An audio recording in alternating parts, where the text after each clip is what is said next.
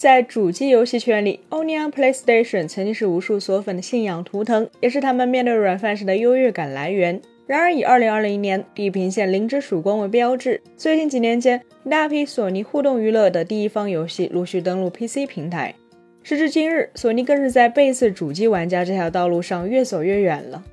日前，索尼互动娱乐总裁 Jim Ryan 在接受日本游戏杂志 Famitsu 的采访时，再一次谈及了旗下游戏的 PlayStation 独占及 PC 平台发行策略问题。他表示，自己经常会与玩家直接沟通，询问他们的意见。而关于 PlayStation 游戏的 PC 版本应该在何时上线的看法时，通常得到的回答是：PS 版发布后的两到三年再登陆 PC 平台是可以接受的。似乎在索尼的口中，仅仅三年的时间将自家第一方游戏搬上 PC 的做法，就从人人喊打变为了可以被玩家接受。然而，纵观贴吧、微博、Reddit、推特等社交平台，不难发现，玩家对此的反对声音可谓是比比皆是。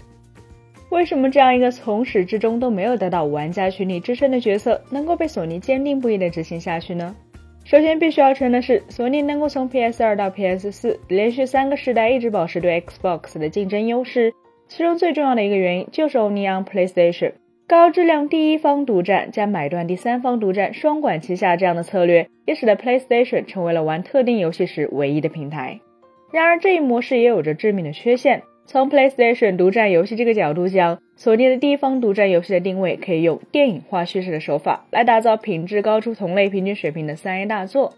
换而言之，索尼其实才是三 A 游戏这个理念最坚定的支持者。而三 A 游戏的本质就是大力出奇迹，需要凭借着高昂研发成本带来的大体量和视觉冲击来吸引玩家。但问题是，玩家的阈值并非一成不变。所以，为了满足玩家越来越高的期待值，三 A 游戏的制作成本也水涨船高，带来的结果自然就是盈利所需的销量随之不断提升。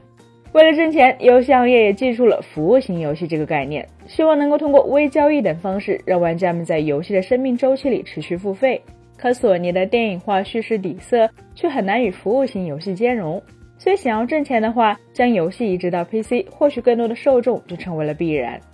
此前，在很长的一段时间里，PC 玩家几乎与索尼的地方游戏绝缘，所以诸如《最后生还者》《战神》《神秘海域》等大名鼎鼎的游戏，一旦与 PC 玩家见面，势必就会迸发出巨大的势能。事实也确实如此。去年九月，美国的一位游戏媒体的记者 Stephen Tutillo 在推特上分享了一组数据，显示索尼的四款第一方游戏《地平线：零之曙光》《往日不再》《战神》以及漫威蜘蛛侠。都在移植 PC 后获得了销量上的巨大突破。无独有偶，在本月初举行的2022财年财报电话会议上，索尼方面透露，旗下的第一方 PlayStation 游戏在 PC 端这一年为其贡献了25亿美元的收益。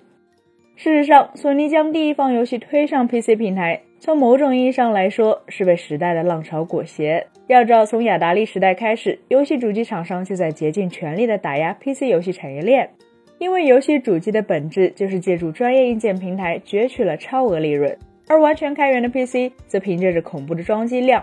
一旦 PC 游戏走向了正向循环，主机游戏将会毫无市场竞争力可言。而如今御三家的主机不是加入了 X86 架构，就是使用 ARM 架构，也证明了三四十年前的游戏主机厂商的担忧是有道理的。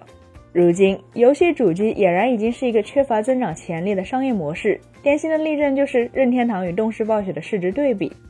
任天堂毫无疑问是站在游戏行业顶点的公司之一，它的影响力更是毋庸置疑。但资本市场给出的市值如今却是五百零九亿美元，还不如隔壁市值六百二十一亿美元的第三方游戏厂商动视暴雪。而前期亏本卖硬件、扩大装机量，凭借对第三方游戏厂商进行百分之三十的权利金抽成来盈利这一模式，在二零二三年已经过气了。要不微软又为何去大力发展 XGP 去平台化呢？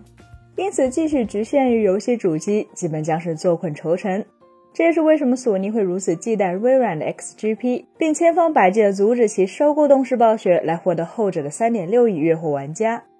再加上索尼并非微软，注定跟随不了后者的脚步，就只能将自家拥有竞争力的游戏移植到更多平台，来尽可能的聚拢更多玩家。用 Jim Ryan 的话来说，PlayStation Studio 以提供叙事丰富、画面精美的单人游戏著称。不过，我们的确将自己限制在了游戏市场一个相对狭窄的领域。通过拓展到 PC、移动平台以及在线服务，索尼或将有机会从游戏市场的狭窄部分脱颖而出，进而覆盖更多的领域。故而，索尼目前的策略几乎是名牌，游戏陆续登上 PC 平台也成为了迟早的事情。但是，现实独占也确实将继续存在。所以，如果不愿被剧透，想要第一时间体验到这些游戏，那么 PS 五显然更适合。而如果不建议做等等党，等个两三年也能玩到索尼的第一方游戏。本期节目就到这里了，更多精彩，大家可以关注我们三一生活的官网或全民大同名账号查询更多信息。咱们下期再见，拜拜。